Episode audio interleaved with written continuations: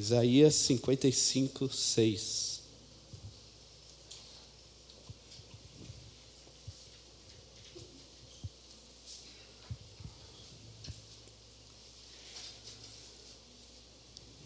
Vamos ler então? Busquem o Senhor enquanto se pode achar, clamem por Ele enquanto está perto, que o ímpio abandone o seu caminho e o homem mau os seus pensamentos. Volte-se ele para o Senhor, que terá misericórdia dele. Volte-se para o nosso Deus, pois ele dá de bom grado o seu perdão pois os meus pensamentos não são os seus pensamentos, nem os seus caminhos são os meus caminhos, declara o Senhor. Assim como os céus são mais altos do que a terra, também os meus caminhos são mais altos do que os seus caminhos, e os meus pensamentos mais altos do que os seus pensamentos. Assim como a chuva e a neve descem dos céus e não voltam para eles sem regarem a terra e fazerem-na brotar e florescer, para ele produzir semente, para ela produzir semente para o semeador e pão para o que come, assim também ocorre com a palavra que sai da minha boca. Ela não voltará para mim vazia, mas fará o que desejo e atingirá o propósito para o qual a enviei. Amém. Nós estamos em uma, em uma série, uma curta série aqui, falando sobre a reforma, falando sobre alguns alicerces. E nós, como igreja, precisamos alinhar. Uh, também estamos em vias de iniciar uma construção e nós precisamos alinhar alguns dos nossos alicerces aqui como igreja. E hoje eu quero falar sobre um dos principais, uh, se não talvez o principal, a palavra, a palavra como nosso alicerce. E eu queria começar com uma pergunta aqui, uma pergunta importantíssima, fundamental, que todo crente em Jesus precisa fazer. Seja jovem, adolescente, você pai de família, esposa, uh, profissional, independente de onde você vive, o que você faz, como crente em Jesus, você precisa responder essa pergunta. E a pergunta é: por que você decidiu submeter a sua vida à palavra de Deus? Por que você decidiu submeter a sua vida à palavra de Deus? Ah, isso é fundamental.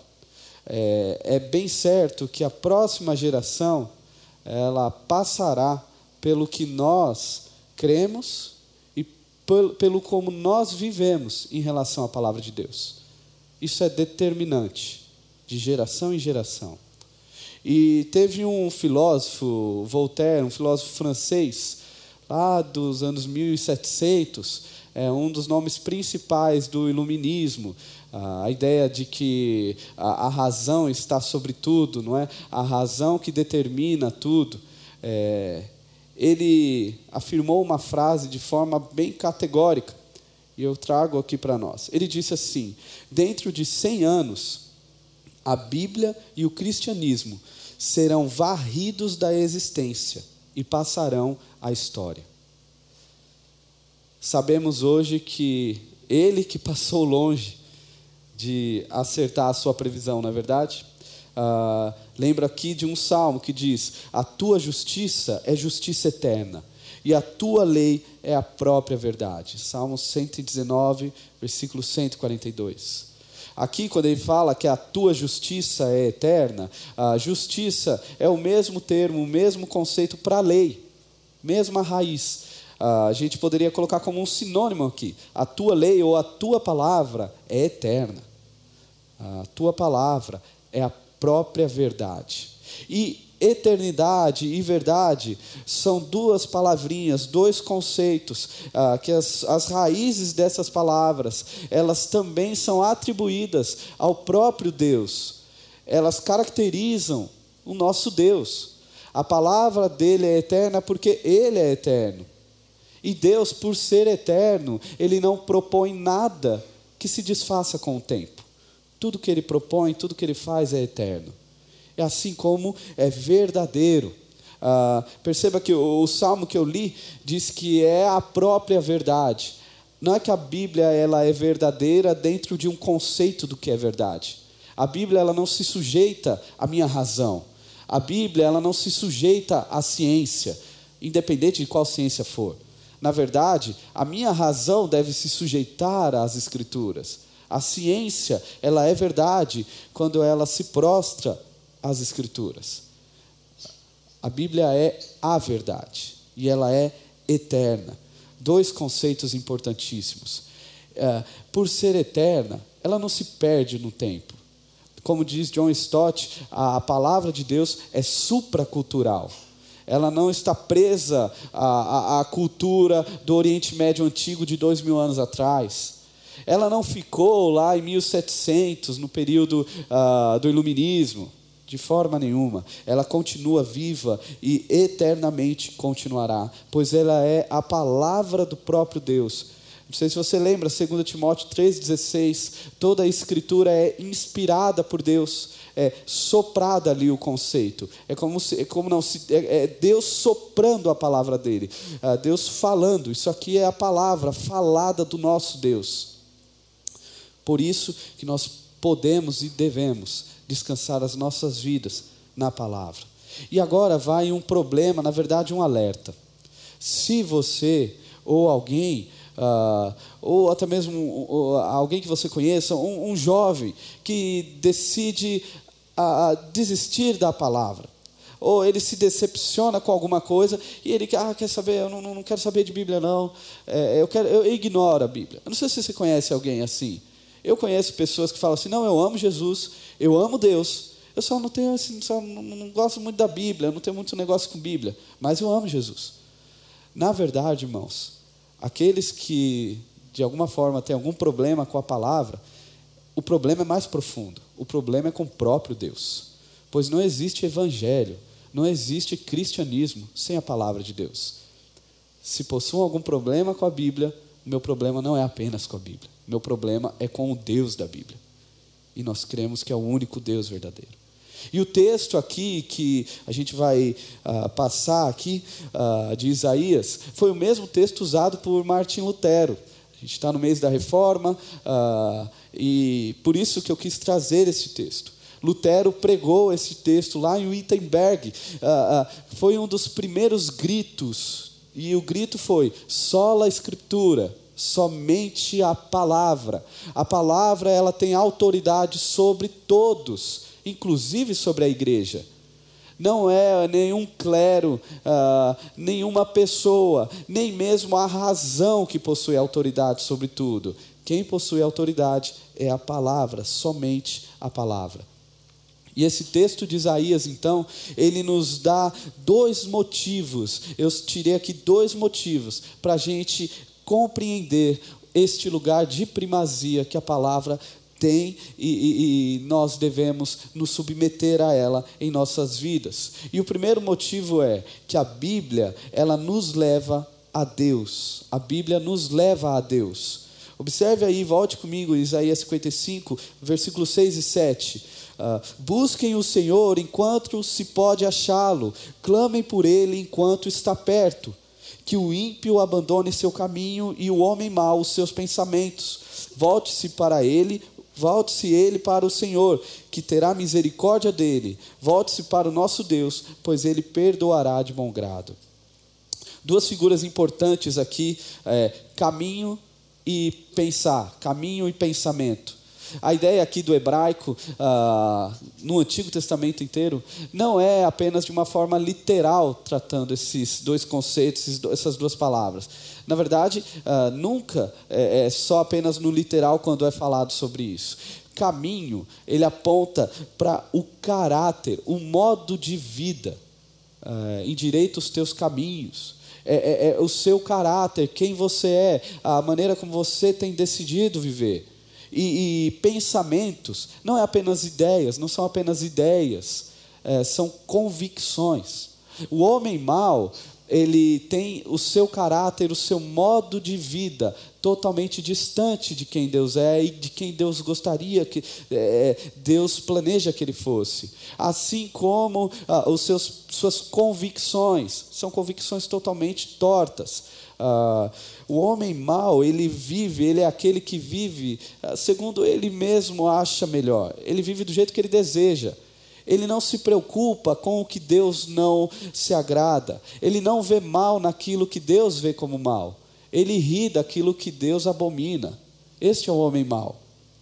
E o texto nos mostra, ele continua nos falando que existe uma distância abismal entre uh, o homem mau, entre o homem pecador para este Deus, que é o versículo 8, versículo 9. Veja comigo: Pois os meus pensamentos não são os pensamentos de vocês, nem os seus caminhos são os meus caminhos, declara o Senhor. Assim como os céus são mais altos do que a terra, também os meus caminhos são mais altos do que os seus caminhos, e os meus pensamentos mais altos do que os seus pensamentos. A ideia aqui é uma, de, de uma distância intransponível entre o pensamento, o modo de vida, ah, entre as convicções do pecador para ah, quem Deus é, para o caráter de Deus, para aquilo que Deus tem como verdade. E o que, que a Bíblia tem a ver com tudo isso? Que a Bíblia é o meio pelo qual Deus rompe esse espaço. Deus acaba com essa distância. A Bíblia é o meio que a gente encontra como inicia o versículo 6. Você percebeu como inicia o versículo 6? Busquem o Senhor enquanto é possível achá-lo. Clamem a Deus, pois Ele está perto. Deus está perto por meio da Sua palavra. Logo, a distância que há do pecador para Deus é a dele para a Escritura. A distância que nós, muitas das vezes, estamos e, e, e nós achamos que Deus está distante, na verdade, é a nossa distância da palavra. Não sei se você já passou por isso, aqueles dias que parece que você nem, nem, nem crente é, sabe? Parece que o domingo é tão gostoso, mas chega a segunda, terça, quando você vê, você nem mais pega a Bíblia. Ah, tanta coisa para acontecer na vida, eu não tenho tempo, e, e, e vai, e vai. E aí você sente como se Deus estivesse distante. Meus irmãos, a distância que nós estamos de Deus é a distância que nós estamos da Sua palavra. Pergunta para nós é: estamos distantes de Deus? Logo, com a palavra, nós podemos conhecer os pensamentos de Deus. Com a palavra, nós podemos conhecer quem Deus é. Por meio dela, podemos conhecer a Sua vontade. E falar sobre vontade de Deus, hoje em dia, é tocar num campo extremamente subjetivo e místico, principalmente na massa, no senso comum da massa evangélica brasileira. Porque. Uh, é sabido que a, a igreja brasileira ama um guru espiritual, um guru gospel. Ela sempre se atrai por alguém que se diz, se autodenomina mais espiritual.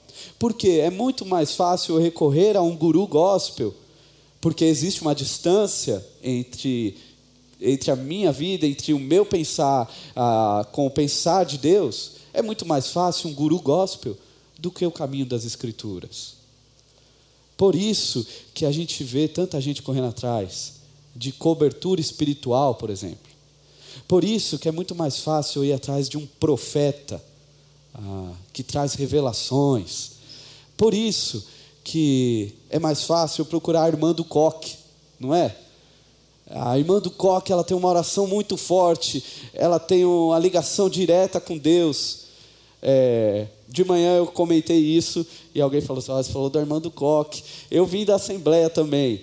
Ah, amo as irmãs do Coque, são amigas da minha mãe. Quando eu chego, elas têm muito carinho por mim, mas eu entendo que elas não têm um acesso mais rápido a Deus. Não. Isso foi uma cultura pagã que foi colocada na igreja. Cristo morreu pela irmã do Coque, assim como morreu por mim. Ah, e isso não, não, não parece que ficou, é, é um tempo. Ah, antigamente isso acontecia, hoje não, hoje não é mais assim, mas não, hoje ainda continua. É, é, esses dias pesquisando, aquele tempo inútil que a gente está na internet, e eu estava lá no Instagram, e, e, eu vi lá Profeta X, falei, não, isso daqui não é de verdade. E eu fui ver, e, e de fato o cara estava oferecendo uma unção para você desvendar, descobrir é, é, o RG, número de RG e CPF das pessoas. E era 11 mil seguidores, e todo mundo, glória a Deus, aleluia ah, comentando, e, e, e, era uma unção de fato. Ah, quantos e quantos cristãos é, evangélicos estão aí lendo, ah, ah, ah é, é, consumindo cada vez mais leitura esotérica, horóscopo, acreditando nessas balelas. Tudo não passa de gurus, gurus ruins. Se ouvíssemos o próprio Deus na Sua palavra, nós não caminharíamos, não aceitaríamos essas aberrações. Eu lembro aqui de Salmo 119, versículo 105, ou versículo 105. Lâmpada para os meus pés é a tua palavra e luz para os meus caminhos. Lâmpada aqui é uma lamparina, ou a ideia do a lamparina que é, é, iluminava no máximo um raio de 3 metros. É, é, era passo a passo. E luz é a mesma palavra para os grandes luminares, lua e sol, que ilumina tudo, não apenas o, o, o que está perto. A ideia é que a palavra, ela ilumina tanto os meus pequenos passos, como toda a minha vida. Eu não preciso de um guru gospel. Eu não preciso recorrer a outro, senão ao próprio Deus. Ah, quando falamos sobre vontade de Deus, podemos ter convicção que o mesmo Deus que entregou o seu Filho unigênito para morrer na cruz, é o mesmo Deus que se agrada em revelar a sua vontade. É, não faz sentido um Deus que entrega o Filho é, agora ficar fazendo joguinho com a gente. Se ele conta ou não conta a vontade dele. Você tem que descobrir como que eu descubro a vontade de Deus para minha vida. Ah, na verdade, nós não precisamos descobrir a vontade de Deus, nós precisamos conhecê-la e obedecê-la. Você, como crente, você não precisa descobrir mais nada, tudo já foi revelado. O que você precisa é obedecer. Ah, e aí você pode pensar, então, como que eu faço? Eu quero me casar. Aí você joga no Google lá, é, versículos que falam sobre casamento eu, quero, eu não sei se eu mudo de emprego ou não, versículos que falam sobre emprego. Não é assim. Uh, irmãos, a, a, o que eu estou falando sobre ter a palavra como esse é, desvendar da vontade de Deus para nossas vidas, só é possível para aqueles que têm intimidade com este livro para aqueles que se debruçam em conhecer a Deus por meio da palavra, para aqueles que gastam ou investem a sua vida dedicando em conhecer e prosseguir em conhecer, em ouvir a voz de Deus. Isso vai norteando a sua vida. Ao passo que você não precisa, a Bíblia não precisa falar se você deve ou não deve ter um cabelo cacheado. Ah, o que você precisa é ter um coração moldado pelas Escrituras. E todo, tudo que você passar, você estará sempre dentro, ah, você estará sempre nas balizas do que é a vontade de Deus.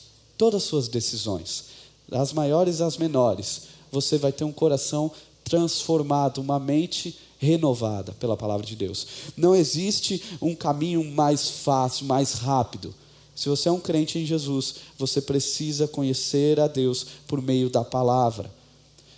Qual é o contrário disso? Se você não vive uma vida assim, infelizmente, você vai viver uma vida cheia de interrogações, cheias de dúvidas. Você nunca vai saber se é de Deus, se não é de Deus. Você nunca vai conseguir avaliar nada. É, você vai ter tanta gente aí falando abobrinha, pregando Genésio, falando que é Jesus e você não vai saber avaliar. É, seu coração vai se voltar para tanta bagunça que há por aí. Conheça a Deus por meio da palavra. Deus nos diz hoje: você quer me conhecer? Você quer conhecer o que eu penso? Me encontre na palavra. Me encontre na palavra.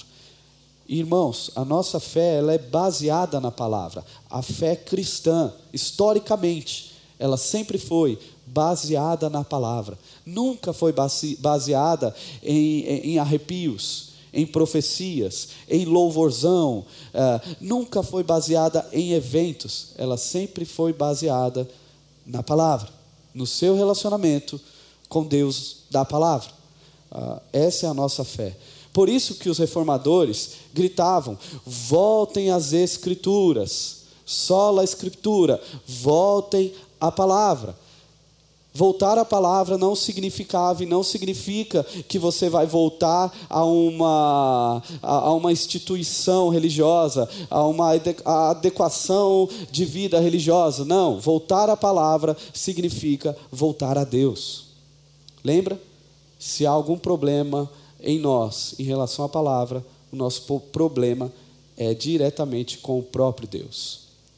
E o segundo motivo aqui ah, pelo qual a Bíblia deve ter primazia em nossas vidas, primeiro é a Bíblia nos leva a Deus. E o segundo, pela Bíblia, Deus nos transforma. Pela Bíblia, Deus nos transforma versículo 10 e 11. Assim como a chuva e a neve descem dos céus e não voltam para eles sem regarem a terra e fazerem-na brotar e florescer, para ela produzir semente para o semeador e pão para o que come, assim também ocorre com a palavra que sai da minha boca. Ela não voltará para mim vazia, mas fará o que desejo e atingirá o propósito para o qual a enviei. Além da Bíblia ser esta ponte que nos liga a Deus, a Bíblia é o meio pelo qual nós podemos crescer espiritualmente e dar bons frutos. A Bíblia é o meio pelo qual é, nós podemos sair de uma situação de aridez, de seca, seca espiritual, seca emocional e começar a produzir frutos. Só a Escritura. Ah, a palavra é a única que nos leva a Deus e a palavra é a única único meio pelo qual podemos frutificar. E cuidado, ah, podemos passar muito tempo em igreja e mesmo assim não temos uma vida espiritual saudável. É, maturidade na fé não é necessariamente sinônimo para idade. Por mais que pessoas mais velhas ah, com certeza elas têm algumas percepções da vida, inclusive de Deus, melhores que as nossas. É, que as nossas eu estou me colocando como se fosse jovem, né? Mas para o adolescente eu já sou velho. Ah, a idade, é, é, ela vai nos dando isso. Entretanto, ah, quando nós falamos de maturidade espiritual, necessariamente precisamos do conhecer a palavra. Até porque ah, podemos passar 20, 30, 40 anos é, com compreensões erradas acerca de Deus. E isso não nos levará a uma maturidade.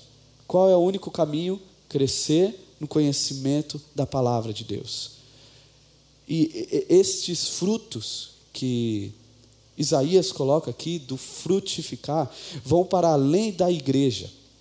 São frutos que são percebidos na nossa família, no trabalho, na nossa percepção de mundo.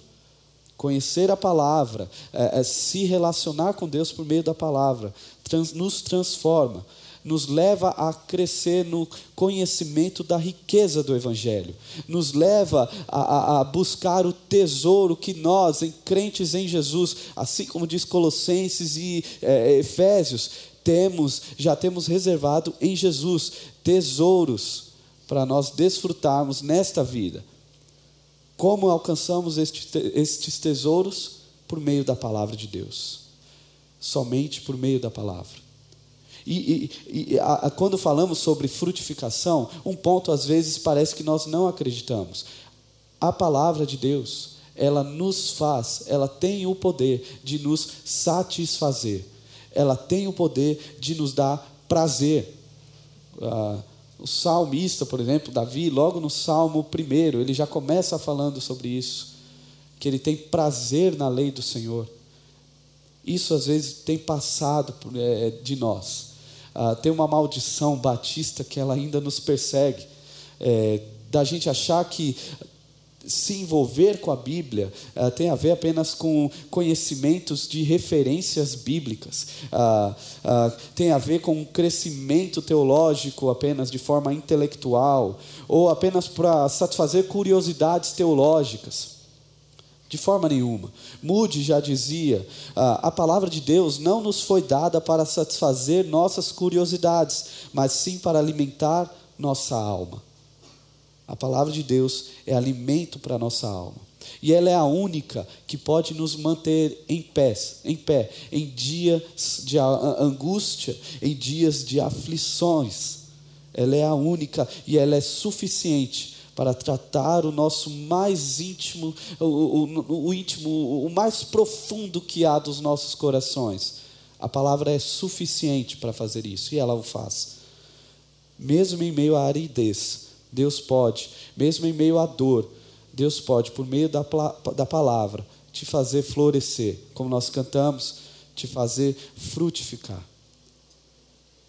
Lembra de Voltaire, que eu comecei falando?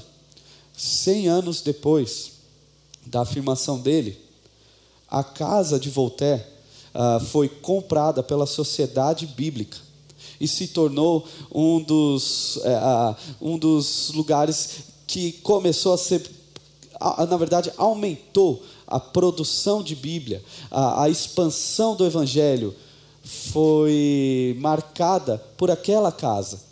Bíblias e mais Bíblias pela sociedade bíblica começaram a ser produzidas e espalhadas ao redor do mundo. Talvez você nem sabia quem era Voltaire. Voltaire morreu, mas a palavra de Deus é eterna. A justiça de Deus é eterna eu faço novamente a pergunta que eu iniciei: por que você decidiu submeter a sua vida à palavra de Deus? Por que, que você decidiu submeter a sua vida à palavra de Deus? A palavra, ela é a verdade absoluta em sua vida.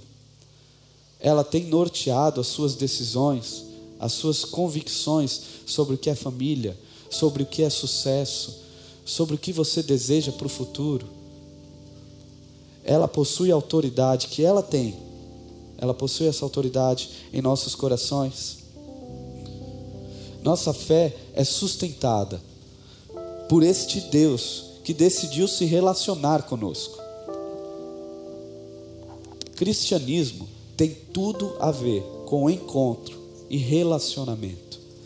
Deus decidiu ah, acabar com essa distância que havia entre o pecador e, e, propõe, por meio da Sua palavra, uma reconexão entre nós e o seu amor.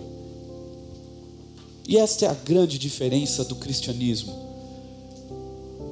Assim como já tem sido há tanto tempo, o homem moderno continua numa corrida uh, desesperada por algo transcendental.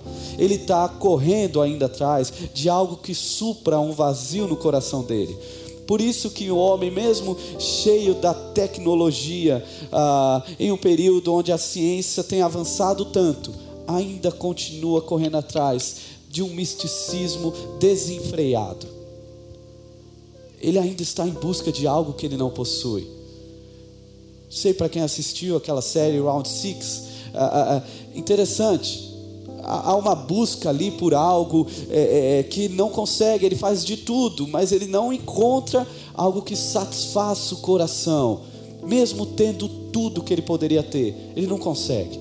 O homem moderno ainda continua correndo atrás de algo que é transcendental. Sabe qual a diferença do cristianismo? É que no cristianismo, ah, Deus fez o inverso. Não somos nós que corremos atrás de Deus, ele veio ao nosso encontro. A cruz de Cristo é o Deus que decidiu intervir na história ao nosso favor. Ele nos salvou.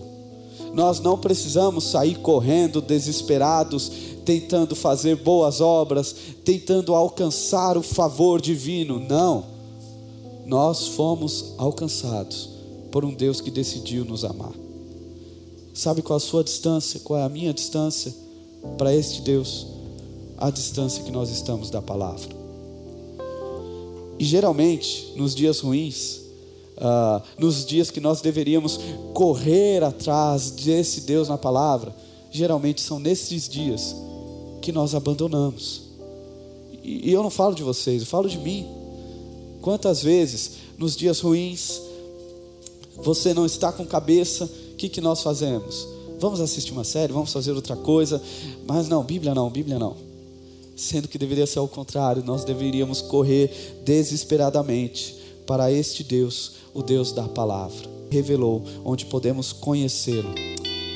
Se você não o conhece, se você não conhece a Jesus, eu quero deixar claro aqui que você não precisa correr atrás.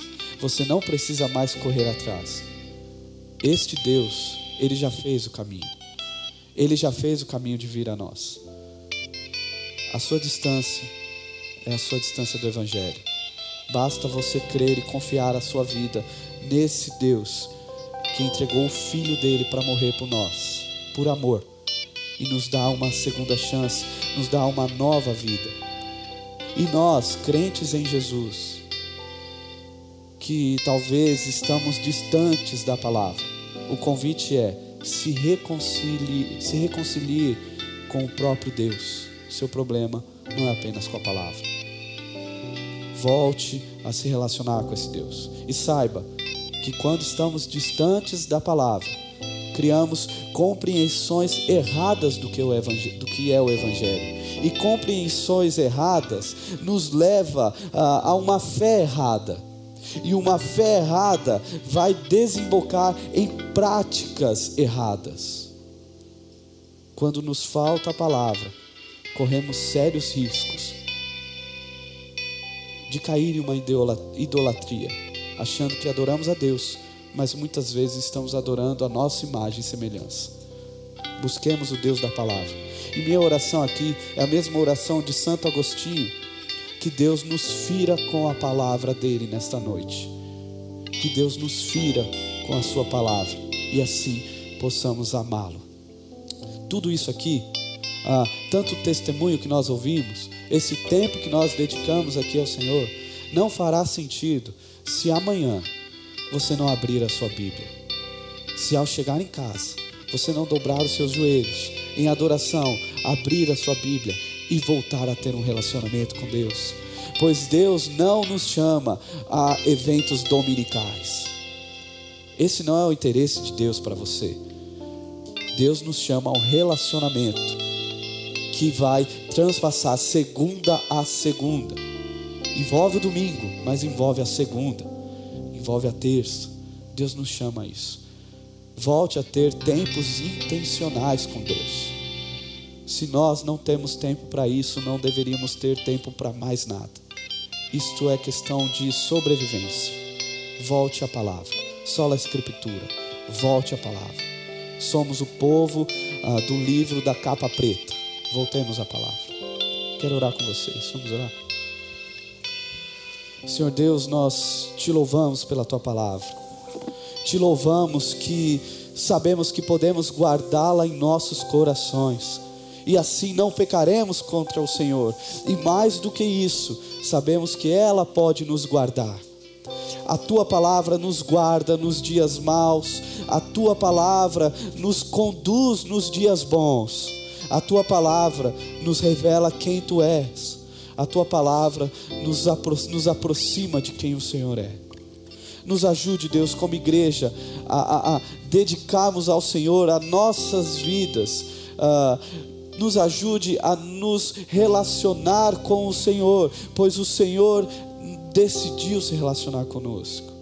E para aqueles que talvez hoje seja uma decisão de crer em Ti, de crer no Teu Evangelho, que o Senhor conduza essa decisão, que esses corações verdadeiramente se submetam à tua palavra. E nós, como crentes em Jesus, que nós venhamos conseguir responder porque nós decidimos nos submeter à autoridade que há na tua voz. Que a tua voz nos conduza daqui para a eternidade. Essa é a nossa oração, em nome do teu filho Jesus. Amém.